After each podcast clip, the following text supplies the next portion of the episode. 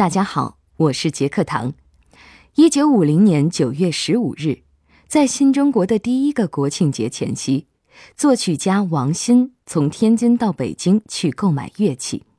返程路过天安门时，他被金色晚霞笼罩的天安门广场深深吸引了。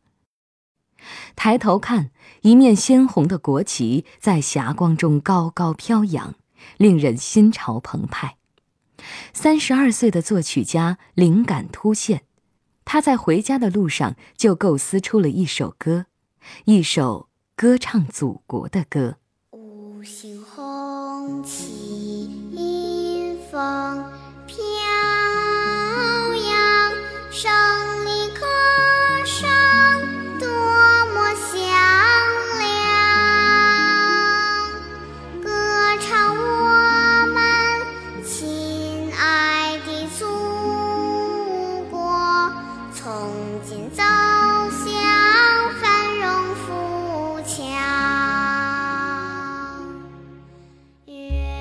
是一首在中国重大活动中随时可以听到的经典名曲。创作它的音乐家有着怎样的人生经历？这首歌曲诞生后的宣传工作为什么一波三折？为了让它广为人知，作曲家都用了哪些办法？杰克唐为您带来《时光唱片之歌唱祖国》。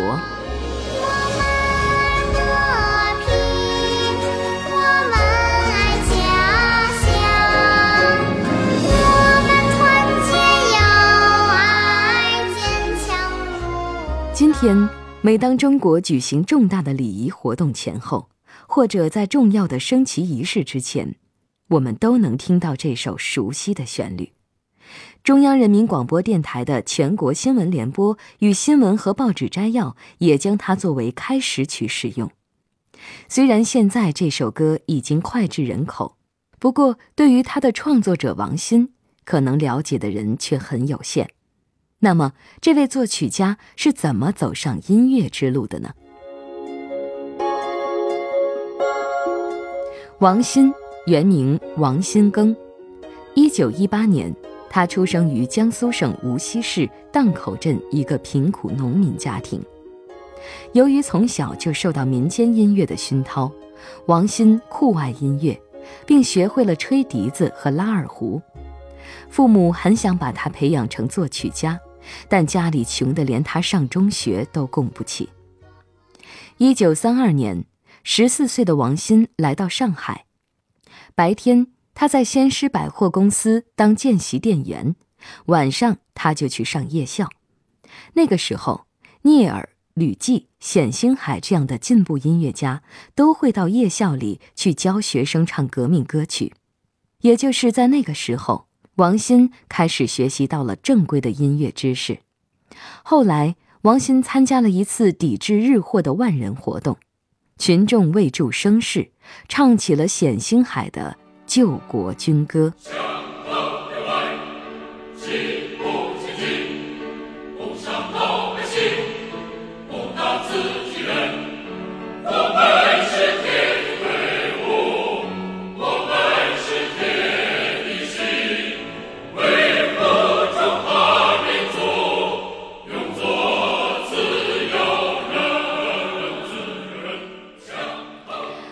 万人的大合唱让歌声响彻了大上海。就是在这样的歌声中，王鑫看到，镇压群众的军警们放下了手中的武器，摘下了军帽，退到了角落。这是王鑫第一次感受到歌曲的力量。也正是从那时开始，他希望自己也能够谱写出一曲这样伟大的歌。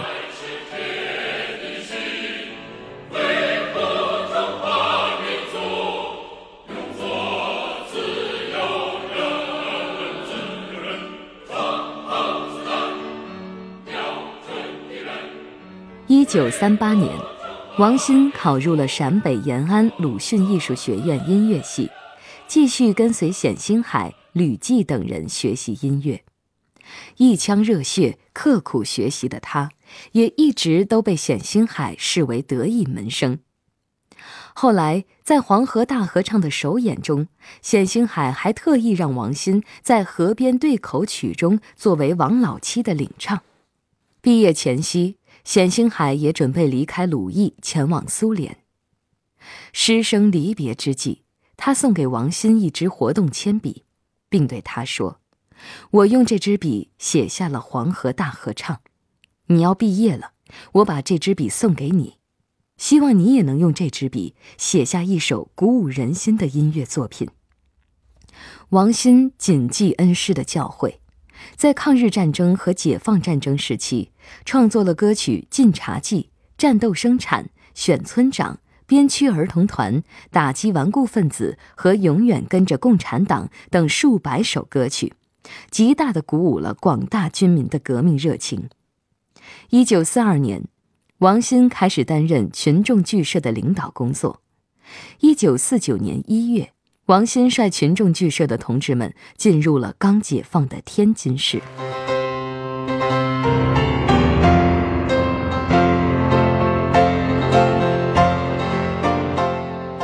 新中国的成立，让王鑫无比激动和兴奋，因此他在路过天安门时才会迸发灵感。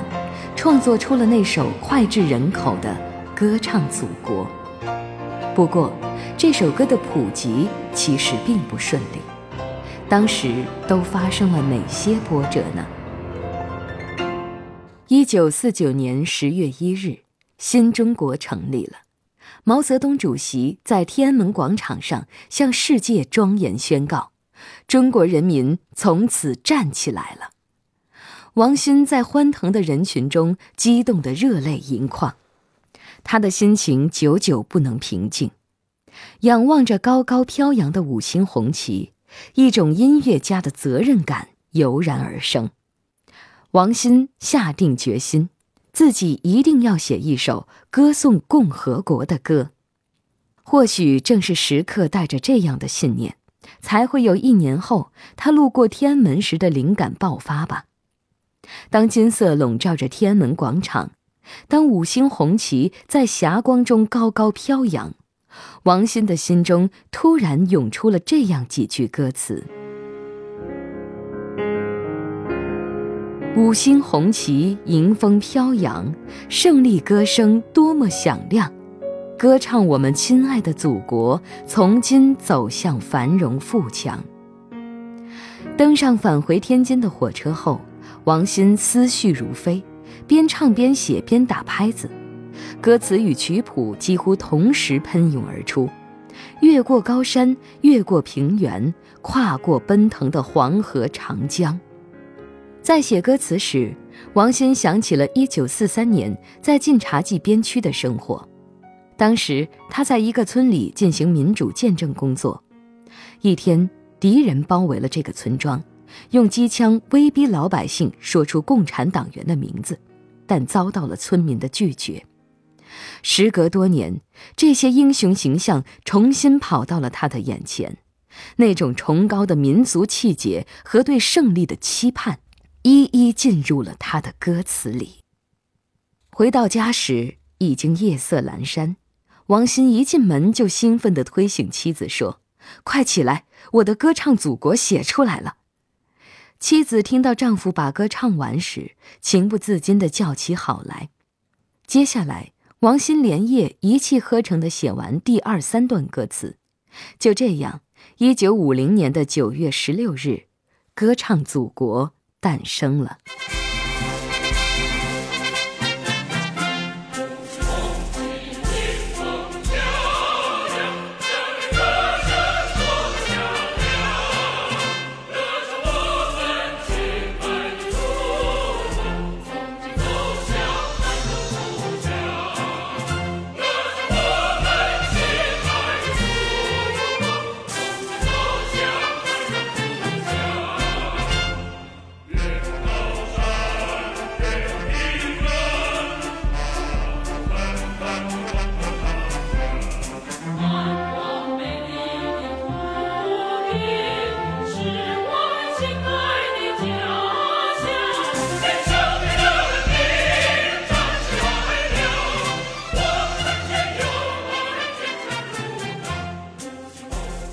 首歌在天津的耀华中学首演，后来又传到了天津大学和南开大学。第一个国庆节前夕，王鑫精心抄写了《歌唱祖国》原稿，将它送到了天津日报社，希望赶在国庆节发表。一星期后，报社竟给他泼了一盆冷水，他们把稿子退回来了。王鑫大失所望，他又再三读了读自己的作品。觉得信中编辑的意见只是一己之见，于是他又满怀希望地把歌曲寄给了另一家报社的文艺副刊，但那家报纸也十分客气地把《歌唱祖国》退了回来。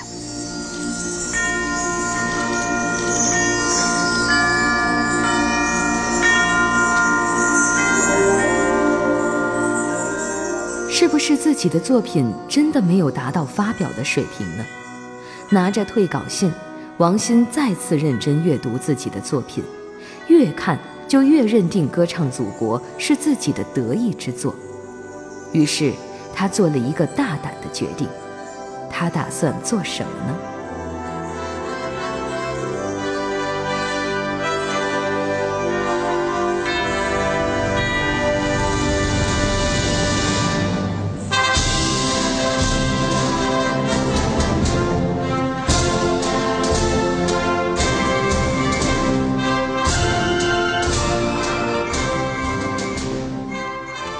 在我们听到的是2013年在联合国音乐会上，由解放军军乐团和美国陆军军乐团联合演奏的《歌唱祖国》现场版。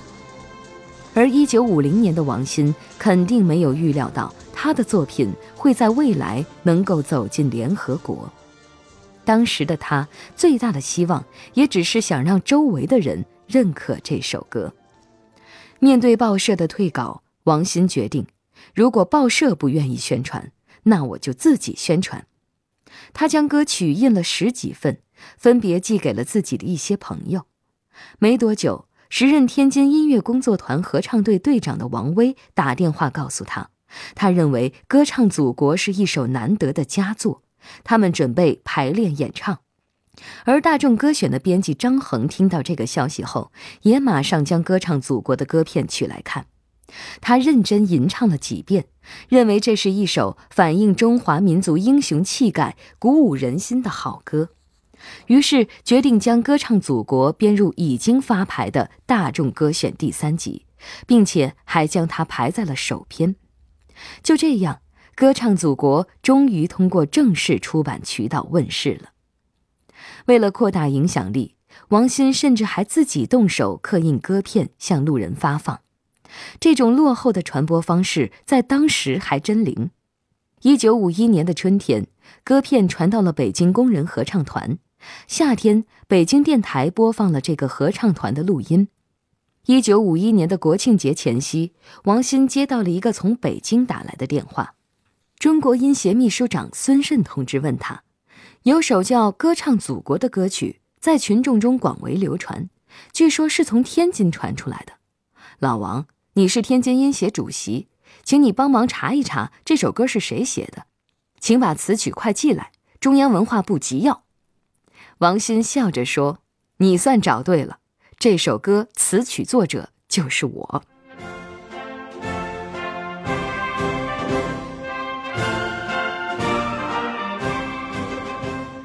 从一九五一年起，歌唱祖国在中央的推动下，迅速传遍了大江南北。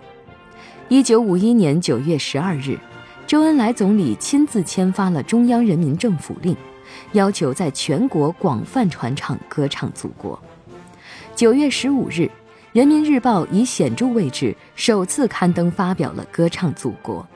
后来，中央音乐工作团合唱队在著名指挥家阎良文的指挥下，首次以气势磅礴、宽广豪迈的大合唱形式公演，并灌制了唱片。中国人民解放军军乐团又将这首歌用军乐礼仪和阅兵形式演奏。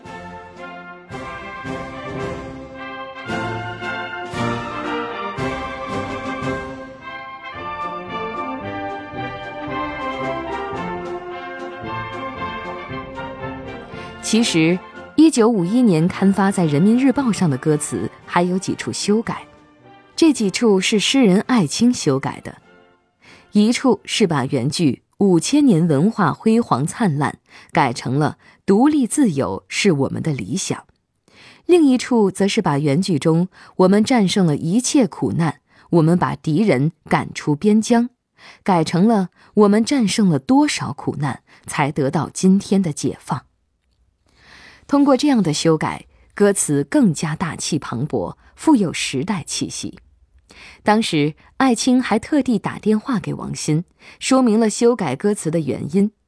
王鑫后来见到艾青时，还当面表达了对他的感谢。亲如手足的各族人民，迎着祖国灿烂的黎明，齐声歌颂伟大的祖国。一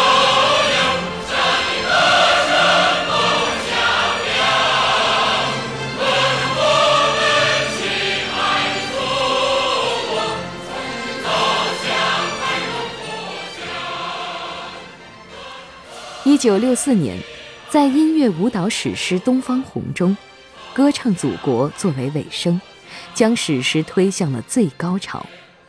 演出结束后，周恩来兴奋地走上舞台，亲自指挥全场，再次高唱《歌唱祖国》。之后，周恩来总理向全世界庄严宣布：“我国第一颗原子弹爆炸成功。”会场上欢呼声一浪高过一浪。周恩来再一次指挥全场，高唱起了《歌唱祖国》。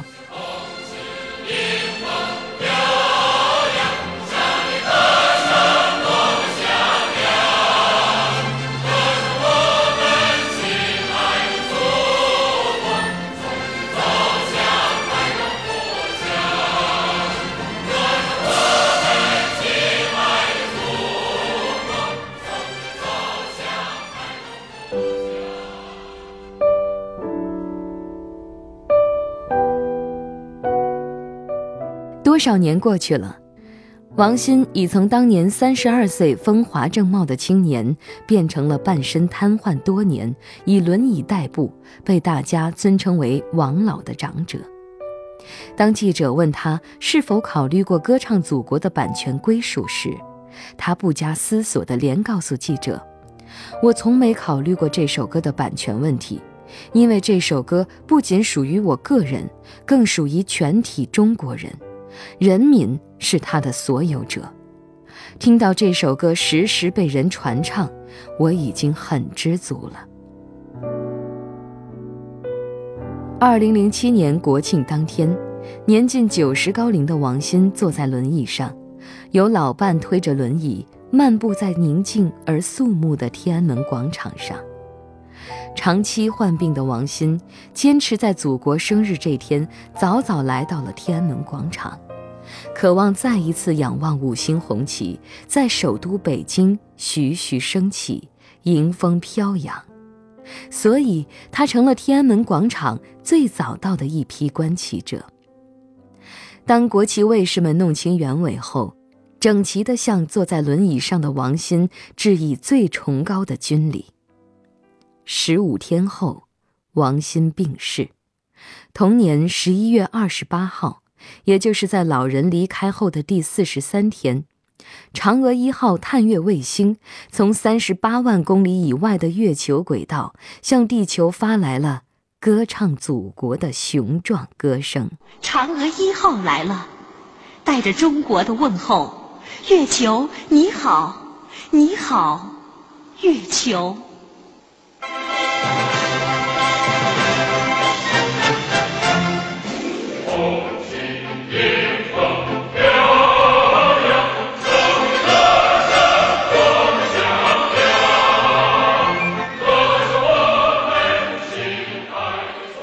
嫦娥一号将歌唱祖国带上了三十八万米的高空，而在一年后的北京奥运会开幕式上，全世界几十亿的观众听到的第一首歌，也是歌唱祖国。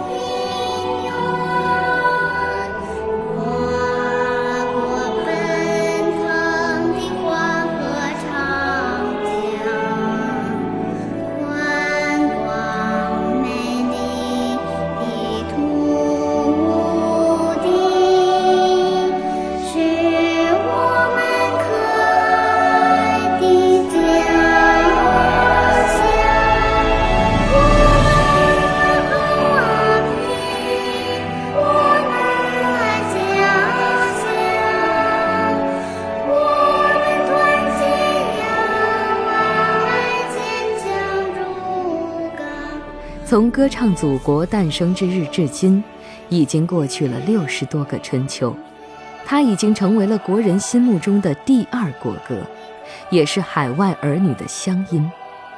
我相信，在中华民族伟大复兴的大道上，只要唱起歌唱祖国，我们将永远不会迷失方向。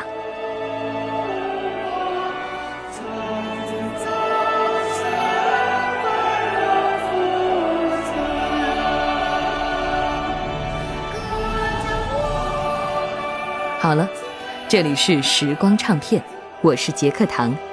最后，我代表节目编辑程涵，感谢您的收听。